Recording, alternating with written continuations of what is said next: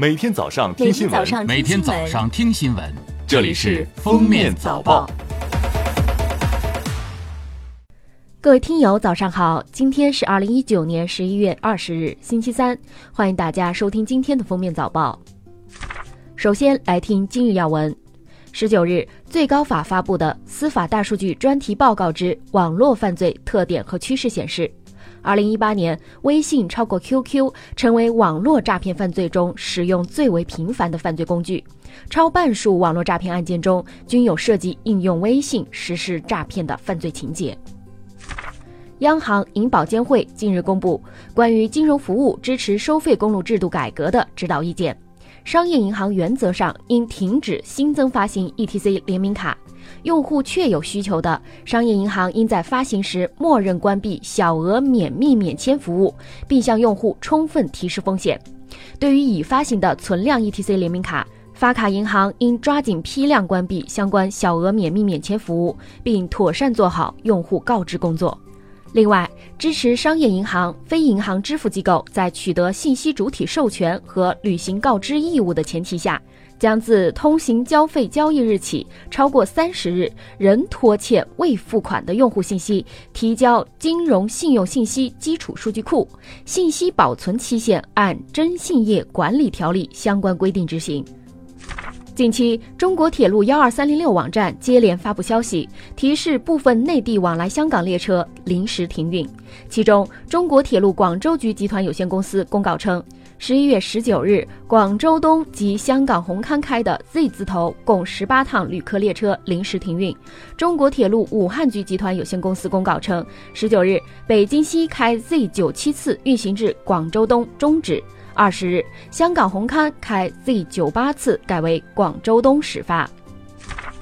记者从中国铁路上海局集团有限公司获悉，中国铁路长三角铁路第二批电子客票应用推广工作二十日启动，宁波、奉化、宁海等四十八个车站将告别纸质车票，迈入电子客票时代。第一批四十五个车站已于十一月十二日实施电子客票应用。新华社北京十九日电。依照《中华人民共和国香港特别行政区基本法》的有关规定，根据香港特别行政区行政长官林郑月娥的提名和建议，国务院二零一九年十一月十九日决定任命邓炳强为警务处处长，免去卢伟聪的警务处处长职务。从十一月开始，全国生猪和猪肉价格开始回落，并出现连续五天下降的情况。农业农村部十八日的监测数据显示，猪肉批发价继续下降，比上周五下降了百分之五点九。中国农业科学院农业信息研究所副研究员朱增勇分析，本轮猪价下降尚不代表拐点的到来，真正的拐点或在明年下半年。下面是热点事件。胡润研究院发布《二零一九胡润财富报告》显示，截至二零一八年八月，中国大陆中产家庭数量已达三千三百二十万户，其中新中产一千万户以上。北京是拥有最多中产家庭的城市，其次是上海。北京、广东和上海这三个省市的中产家庭数量共占全国的百分之五十。按区域来看，华东地区的中产家庭规模最大，占全国四成以上，达一千四百八十九万户。近日，福州大四女生韩某被前男友发裸照威胁后轻生事件引发网友关注。据了解，韩某已于十一月十八日晚离世。韩某的母亲表示，已签署器官捐赠协议，捐献女儿全部器官。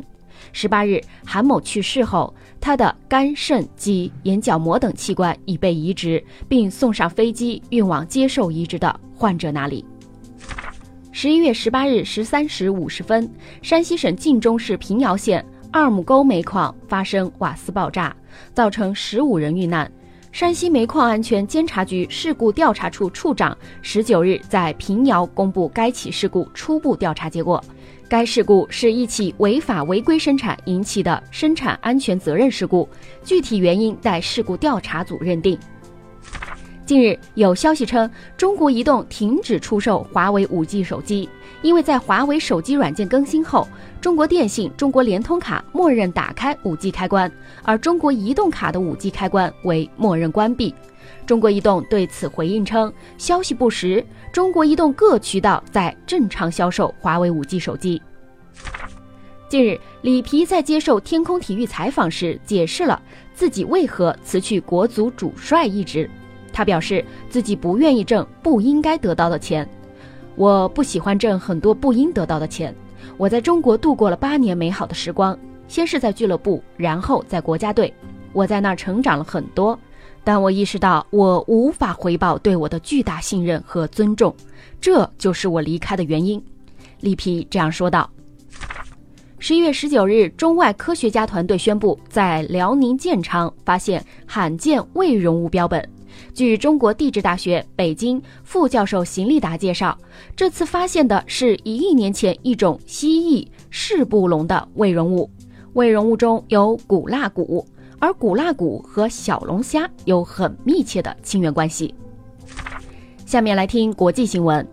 美国商务部十八日决定将一项临时通用许可延长九十天，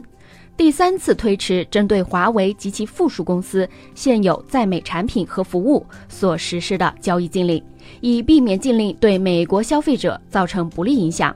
对此，华为回应：不管临时许可是否延期，对华为经营产生的实质性影响有限，也不会改变华为一直遭受的不公平对待。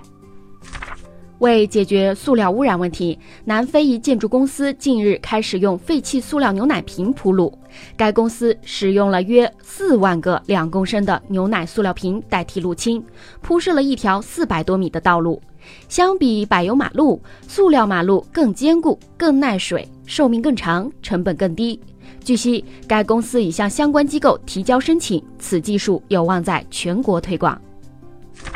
截至十一月十九日，日本首相安倍晋三累计在任两千八百八十六天，追平前首相桂太郎，并列日本任期最长首相。十一月二十日，安倍将打破纪录，独享日本任期最长首相的纪录。这也是时隔一百零六年以来首次有首相刷新桂太郎的纪录。感谢收听今天的封面早报，我们明天再见。本节目由喜马拉雅和封面新闻联合播出。